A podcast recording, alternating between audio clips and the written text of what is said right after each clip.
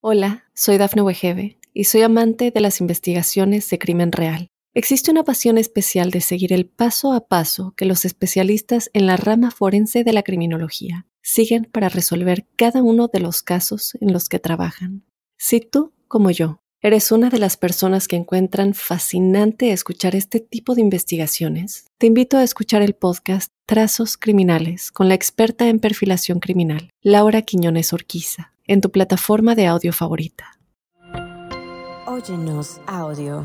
Aquí lo importante también es que tú, antes que dejárselo a la otra persona, que tú misma crees tu placer.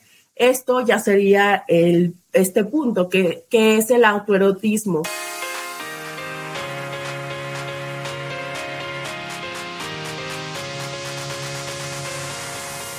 Mi gente hermosa, gracias por estar una vez más con nosotros en Sin Broncas con la Bronca y el día de hoy un tema que a todititos nos interesa. Como invitada tengo a la sexóloga Fernanda Zarate, ella es psicóloga, sexóloga y educativa clínica, autora del libro El placer que te mereces. Además, bueno, es vocera de, de, Lelo en la Ciudad de México. Y bueno, estamos muy contentas de recibirla, de tenerla aquí. Vamos a hablar de cómo reavivar el deseo sexual entre la pareja. Bienvenida, doctora, gracias por estar con nosotros. Muchas gracias, estoy muy contenta de estar aquí eh, y hablando de este tema tan interesante que nos atañe a todas las personas.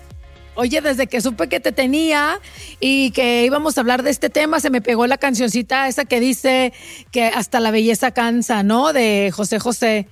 Y es que ah. todo se vuelve rutina, hasta la caricia más divina, dice la canción, y eso es muy cierto, Fernanda.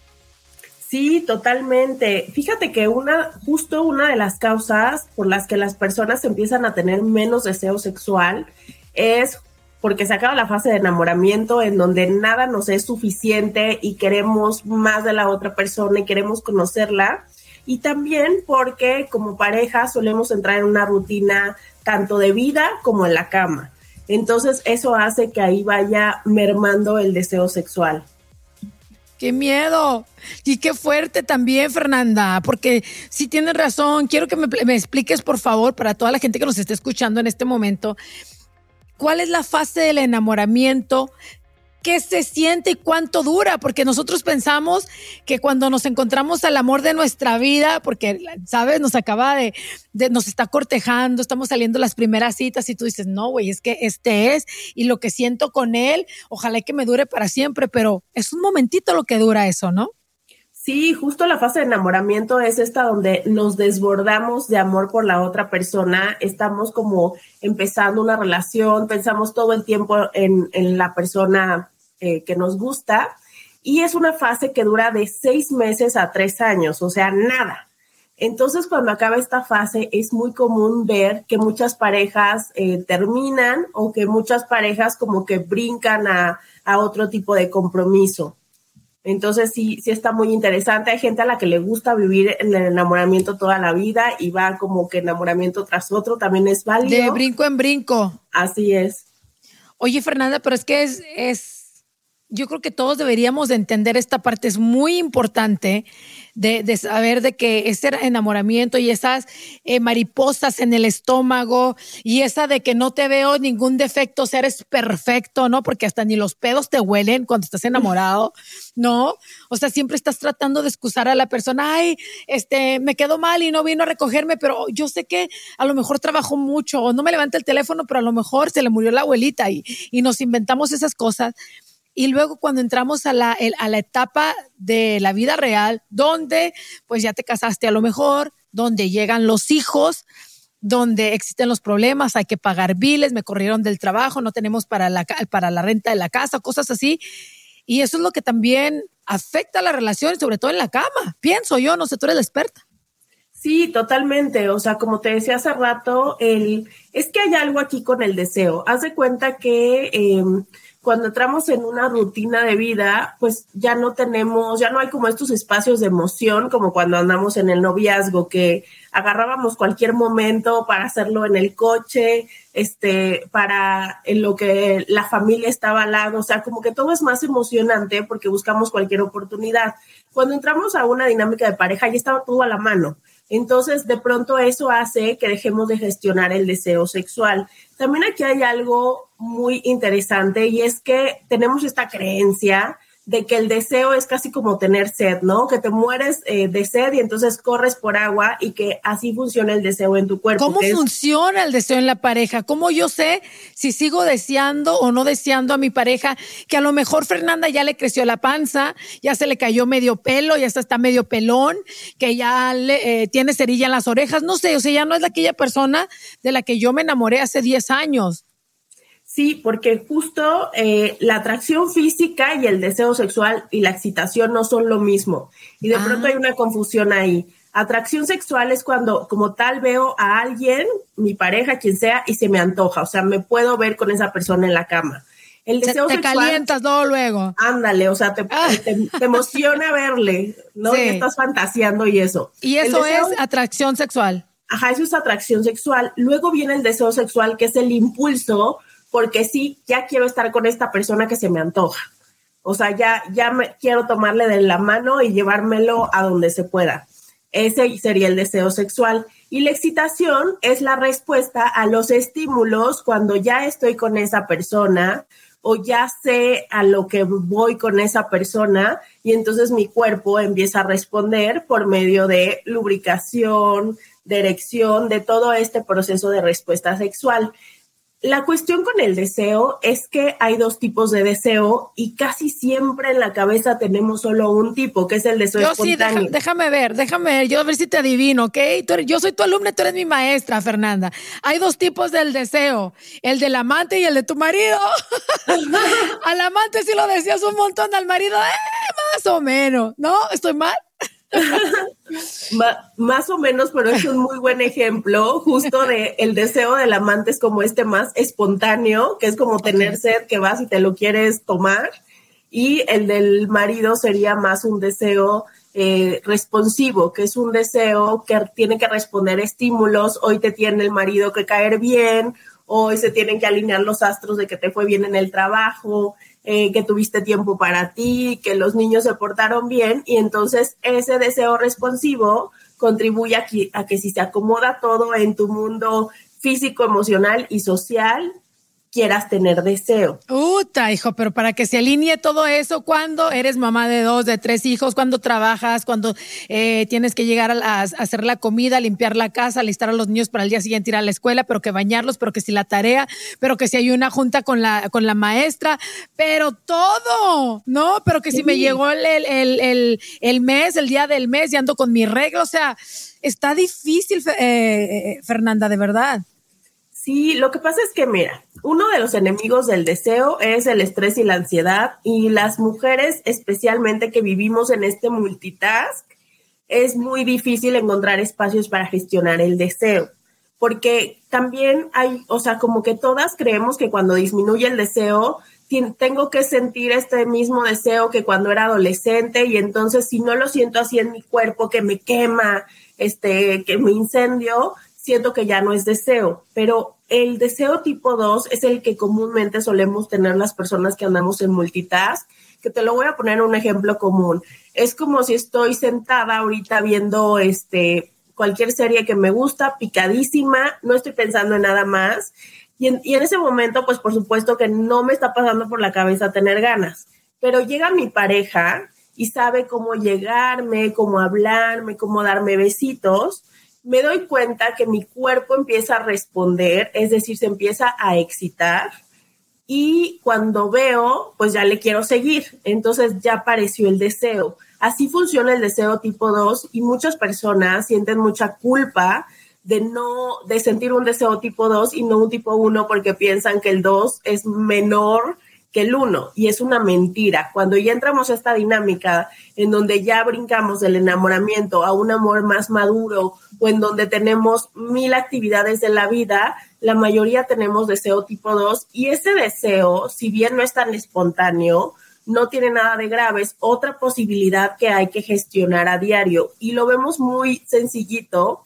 ¿Qué pasa cuando tenemos menor deseo, pero de pronto nos vamos de vacaciones en pareja? Claro, se te suben las hormonas y te calientas y quieres tener sexo todos los días y a cada rato. sí, te aparecen las ganas, pero más que la hormona, lo que sucede es que estás en un espacio ajeno a la rutina, estás en un espacio de relajación en donde no hay que contestar correos, no hay que ir a llamados, no hay que hacer nada. Y entonces eso hace que tu cabeza sí tenga espacio para empezar a pensar en desear. Me encanta. Estamos hablando con la sexóloga Fernanda Zarate y vamos a regresar después de esta pausa. Estamos hablando de cómo reavivar el deseo entre pareja. Ya dijimos que el estrés es el número uno culpable de que pues, se nos quiten las ganas, pero cómo reavivar ese deseo en la cama. Hay técnicas para hacer. ¿Cuáles son esos secretos que, usan las parejas que tienen 30 o 40 años y que todavía salen a bailar y se ven felices después de esta pausa aquí en Sin Broncas con la Bronca?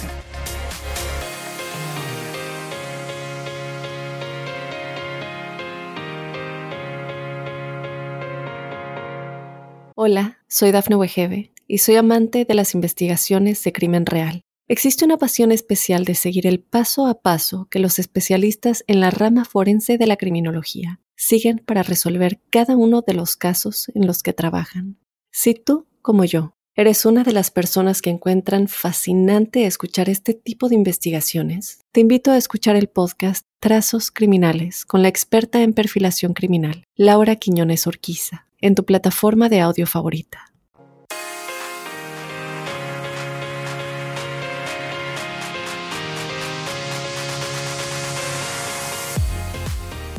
Mi gente hermosa, gracias por estar con nosotros. Continuamos aquí en Sin Broncas con la Bronca. Y la verdad que el día de hoy estamos bien emocionadas de tener una sexóloga que nos está hablando de un tema bastante común, cómo reavivar el deseo en la cama con nuestra pareja, porque es mentira eso que dicen, ay, yo lo hago eh, cinco veces a la semana y me aviento un triple los fines de semana y soy la, eh, somos la pareja perfecta porque nos decíamos todo. O sea, sí puede haber, yo pienso que sí puede haber parejas que tienen muy, buen, eh, muy buena relación sexual, pero tanto así como todos los días y a cada ratito después de 10 años de casado, se me, se me hace una total mentira. No sé qué pienses, Fer.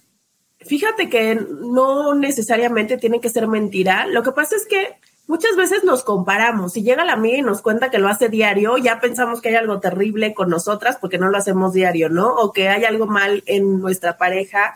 Y la realidad es que habrá parejas que sí lo hagan con mucha frecuencia y esas parejas se sientan cómodas con esa cantidad. Pero si tú tienes menores encuentros, pero ambas partes se sienten a gusto con esa cantidad de encuentros, no pasa nada. Al final, cada pareja tiene una personalidad, cada pareja tiene una dinámica de vida. Aquí el tema es cuando se empieza a volver incómodo para alguien o alguien, hay una disritmia, es decir, alguien quiere más encuentros de los que se tienen y alguien está a gusto o quiere menos. Ahí es cuando ya es un poquito rojo.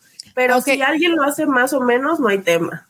Ok, vamos a hablar de ese tema del más o menos antes de yo compartir mis experiencias cachondísticas aquí en mi podcast. ¿Cuánto es realmente lo normal para una pareja? Digamos, promedio, dos hijos, casados desde hace unos cinco o seis años. ¿Cuánto es realmente lo normal? O sea, que tú digas, ok, vamos bien o les hace falta un poquito más, échenle gana. Es que no, como tal, no hay una cantidad de lo que es normal, porque como te digo, cada pareja tiene una personalidad y sería terrible que yo les dijera, tienen que hacerlo tantas veces porque van a decir, Fer lo dijo tanto y a lo mejor ni son satisfactorias, ni te sientes cómoda, te sientes nada más como que tienes que cumplir con la palomita y no va por ahí. Aquí en Latinoamérica, el promedio eh, que tienen las parejas encuentros eróticos, que es así, es una estadística de lo que la gente hace, es de dos a tres veces por semana en Latinoamérica. Eh, ahora, cuando entran a una, una rutina, hay parejas que pueden pasar meses y no tienen encuentros, que eso, bueno, ya hay una situación ahí, sobre todo porque siempre hay alguien demandando, pero muchas parejas con hijos te dicen que una vez cada 15 días, según la estadística. Ok, vamos, más adelante te voy a, te voy a preguntar y vamos a hablar de las cosas que sí podemos hacer para revivir el amor en esa pareja y, realmente si se puede o ya cuando ya no, ya, ya hay la falta de ganas, si es mejor firmar el divorcio y cada quien por, para su lado. Pero por ejemplo, yo tengo 11 años de pareja, de, de relación con mi pareja, un año de casada. Y la verdad es que sí ha sido muy diferente porque yo era así como que muy loba, salvaje, felina, y ven papacito, déjame te como, muy este, devoradora de hombres, ¿no? Siempre, siempre, e, esa fue mi personalidad y ese fue mi instinto antes de que yo tuviera a mi hijo nace mi hijo y no, bueno, mi marido feliz porque estamos probando, porque nos vamos de vacaciones, pero si vamos a disfrazarme, yo muy loca me la disfrazaba y todo. Ahora llega mi hijo y la verdad es que la dinámica es muy diferente. Digo, sigo siendo una mujer fogosa, pero ya no es lo mismo. O sea, no soy la sombra de lo que fui y lo tengo que admitir porque aquí hablamos la verdad. A veces me da hueva, a veces estoy cansada, a veces simplemente no tengo ganas, no se me antoja y a veces a veces sí, y a veces lo hago por compromiso, o sea, por cooperar o que abro las piernas, entrale, papacito, todo es tuyo. pero esta es mi, esta es mi realidad porque a veces está mi hijo en, medio de nosotros de la cama, porque hay que hacer la tarea, porque hay que levantarnos temprano. Entonces, y, mi, y mi relación amorosa sigue siendo bonita, aunque ya no es tan fogosa exageradamente como era antes. esta es mi, triste historia. No, no es triste, es, de lo más común. Fíjate que cuando, justo cuando nos volvemos mamás, en la fase de posparto, sí hay un tema hormonal importante. Cuando estamos amamantando, se eleva la prolactina. La prolactina es antagónica de las hormonas sexuales, o sea, es como las que me tira para abajo toda esa fogosidad y demás. Ahora, como tú misma lo explicas, el entrar a una rutina distinta, que además eh, pues de pronto nos estamos un poquito más cargadas de actividades la mamá, dependiendo de cómo, cómo sea la paternidad compartida, pues por supuesto que vas a estar cansada, a veces no estás al 100% sintiéndote cómoda con tu cuerpo, eh, a veces prefieres hacer algo para ti si es que te queda algún espacio o cuando tienes espacios libres, haces algo para que los pendientes, que si el niño, que si el súper, que si todas estas cosas. Entonces, esos no son pendientes tuyos, son pendientes de la casa. Sí, que no es lo mismo a que si nosotras eh, agarráramos unos 20 minutos diarios para hacer algo para nosotras, leer, la serie que me gusta, dormir, lo que sea. Un facial, masajito. Justo, sí, el facial, las uñas. eso nos permitiría.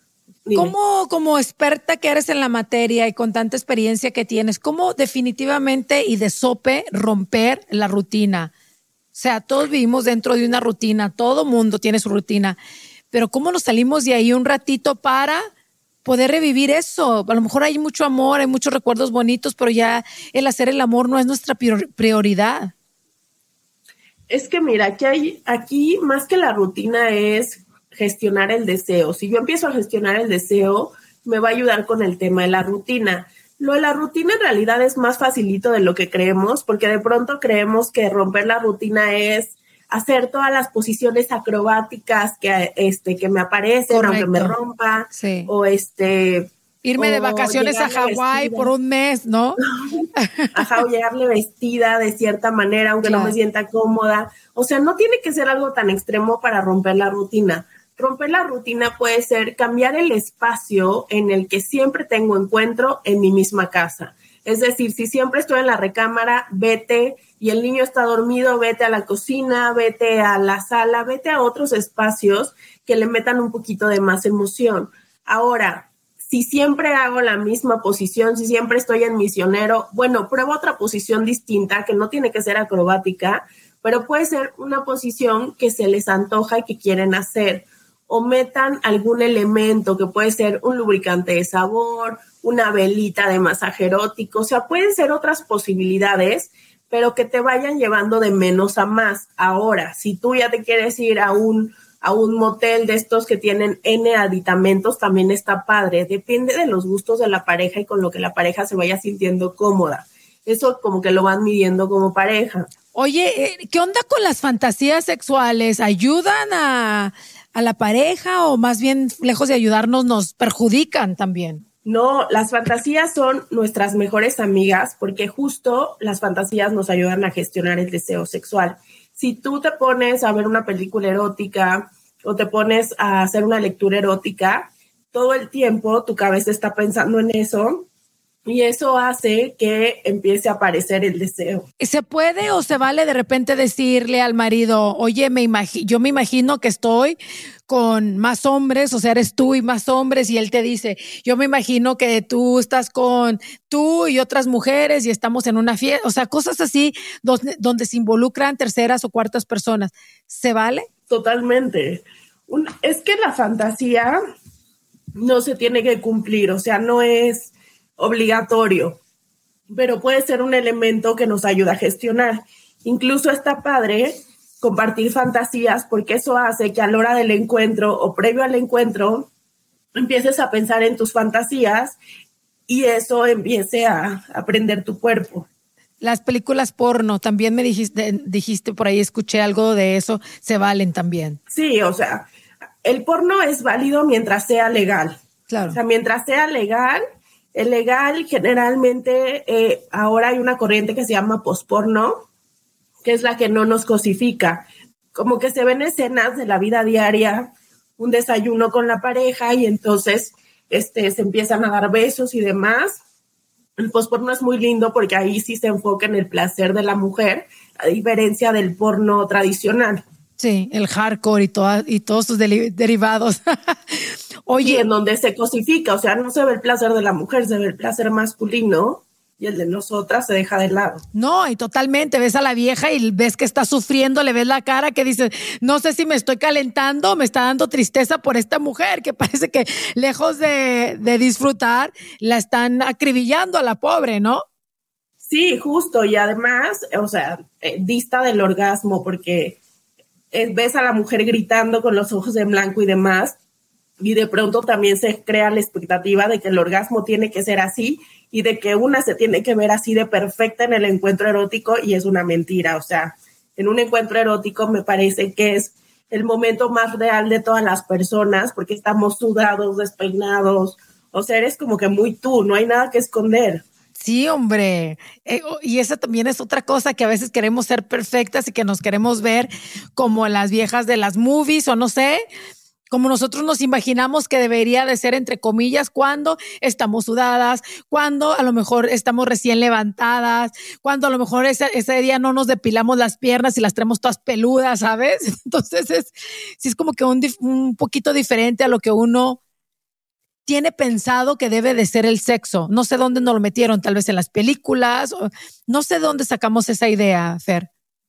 Sí, pues a mí me parece, yo lo que digo es que Hollywood y Disney nos han hecho mucho daño en la sexualidad, porque justo te crean una expectativa de lo que es el encuentro erótico que no es.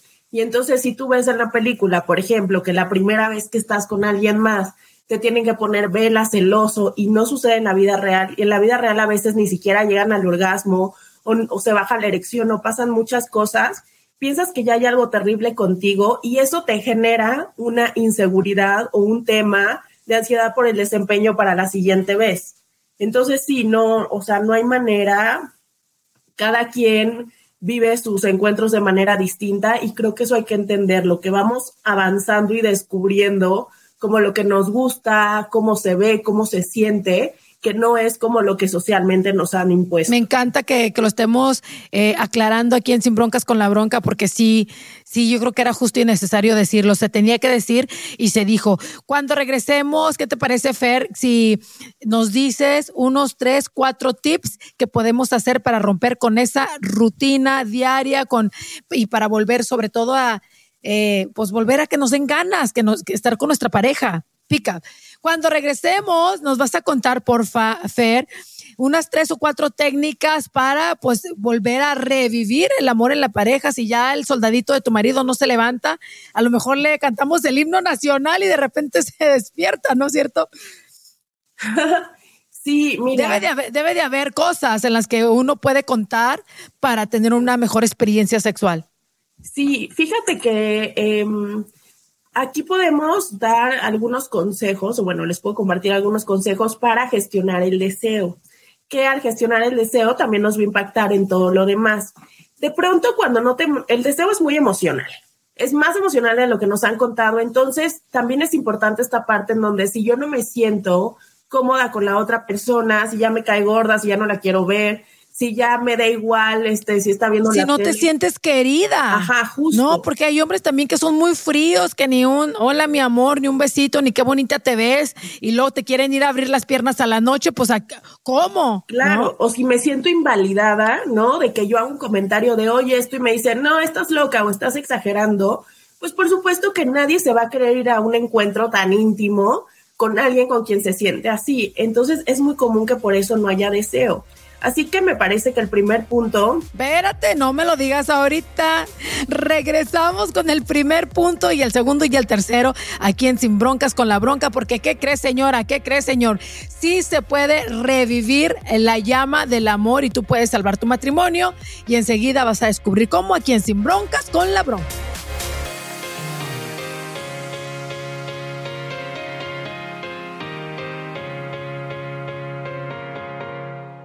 Hola, soy Dafne Wegebe y soy amante de las investigaciones de crimen real. Existe una pasión especial de seguir el paso a paso que los especialistas en la rama forense de la criminología siguen para resolver cada uno de los casos en los que trabajan. Si tú, como yo, eres una de las personas que encuentran fascinante escuchar este tipo de investigaciones, te invito a escuchar el podcast Trazos Criminales con la experta en perfilación criminal, Laura Quiñones Orquiza en tu plataforma de audio favorita.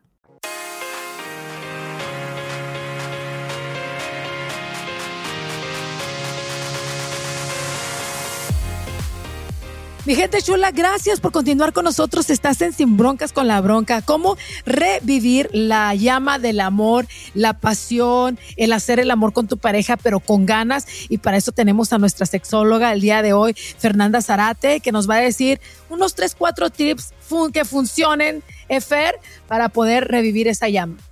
Sí, mira, el primer consejo es generar intimidad a veces necesito esta parte emocional, muchas lo necesitamos para volver a sentir deseo por la otra persona.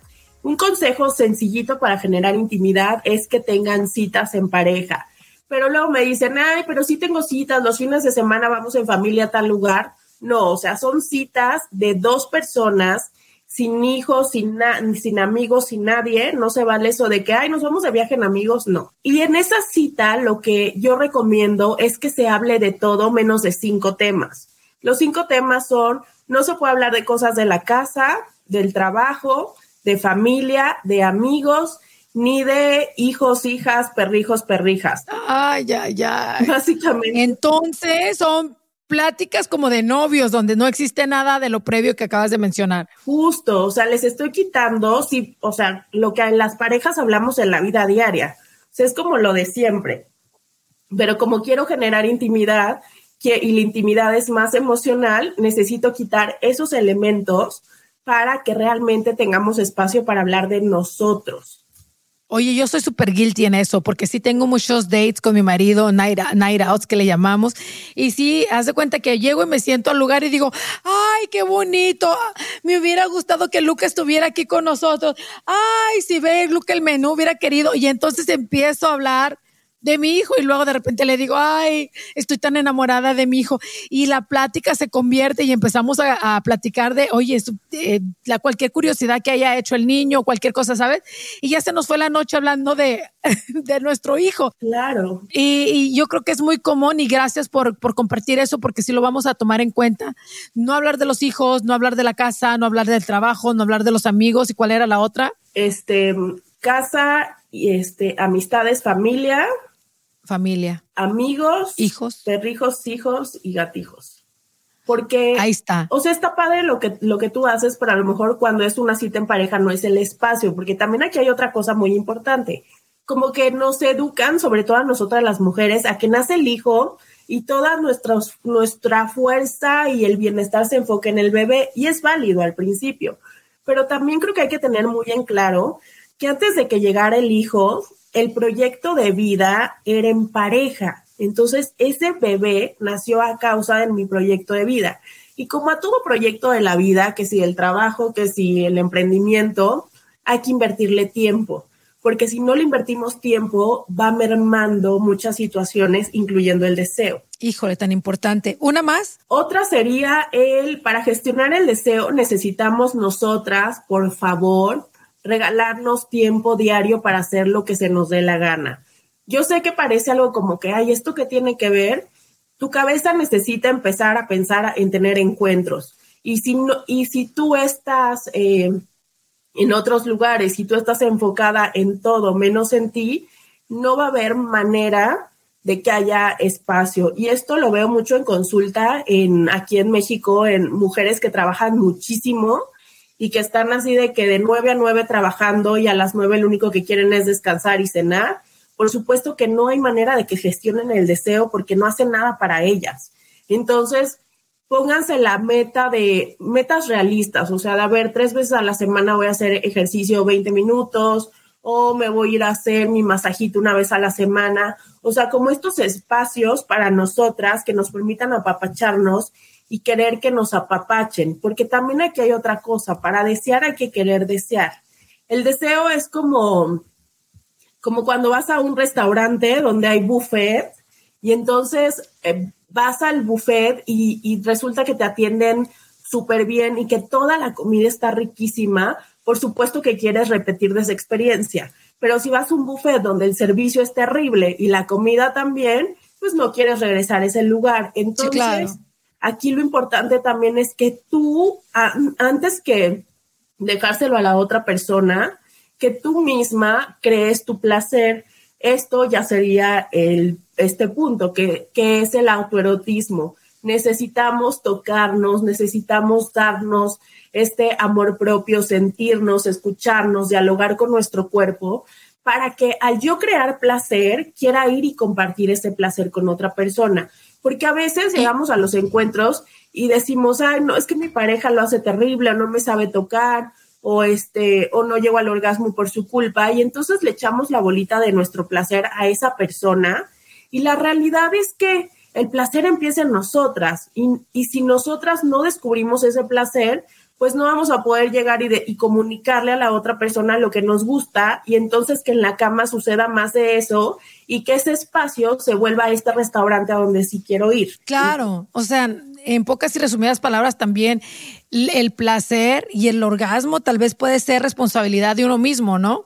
Justo. Y eso viene también con creo que con una healthy autoestima con una autoestima saludable donde yo me siento bien, me veo bien, este, me, siento valiosa y yo puedo, yo me lo merezco y me lo doy.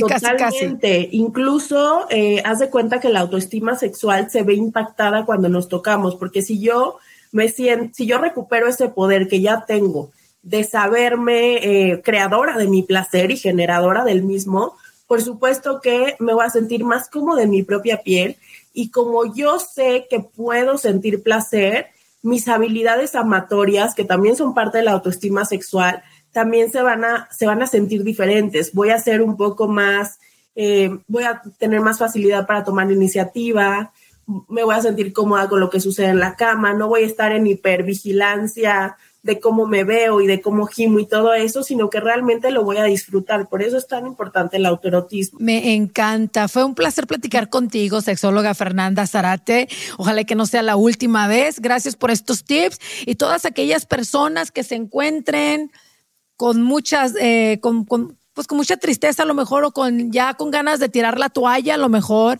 eh, Fer, porque dice, no, es que ya no tengo placer sexual, ya no me apetece, todo eso se puede recuperar. Sí, totalmente. Además, o sea, no, es una, el, la diferencia de deseo en pareja es una dificultad sexual y como toda dificultad no dura para siempre, se puede hacer algo al respecto podemos tener etapas, como yo le digo, de sequía y son válidas siempre y cuando tú tengas las herramientas o vayas descubriendo como lo que a ti te da deseo. Porque si nos ponemos a preguntarle a todas las mujeres que estamos aquí, a qué le causa deseo a cada quien, todas vamos a contestar cosas distintas. Entonces también es importante que identifiquemos cada quien qué acelera nuestro deseo, qué lo frena y que le compartamos eso a la pareja para que ambas partes elijamos como cómo podemos contribuirle a la otra persona y viceversa. Somos tan responsables como, como la, responsabilidad de nuestra pareja, o sea, es de dos el poder revivir y poder mantener el deseo sexual para toda la vida. Gracias, Fer. Muchísimas gracias. La gente que te quiera seguir, que está escuchándonos ahorita, ¿dónde te pueden seguir en tus redes sociales? Estoy en Instagram, Facebook y Twitter como arroba sexólogafer, con Z al principio en lugar de S y ahí me pueden escribir y, todo y ahí contesto. Muchísimas gracias a toda mi gente que estuvo pendiente de este eh, podcast. Ojalá les haya gustado mucho el episodio del día de hoy. Ya saben de suscribirse y también pasar la voz. Y ya saben que pueden escucharme a través de Oyenos Audio o de cualquier plataforma de audio que tenga podcast. Hasta la próxima. Esto fue Sin Broncas con la Bronca. Bye, Fer.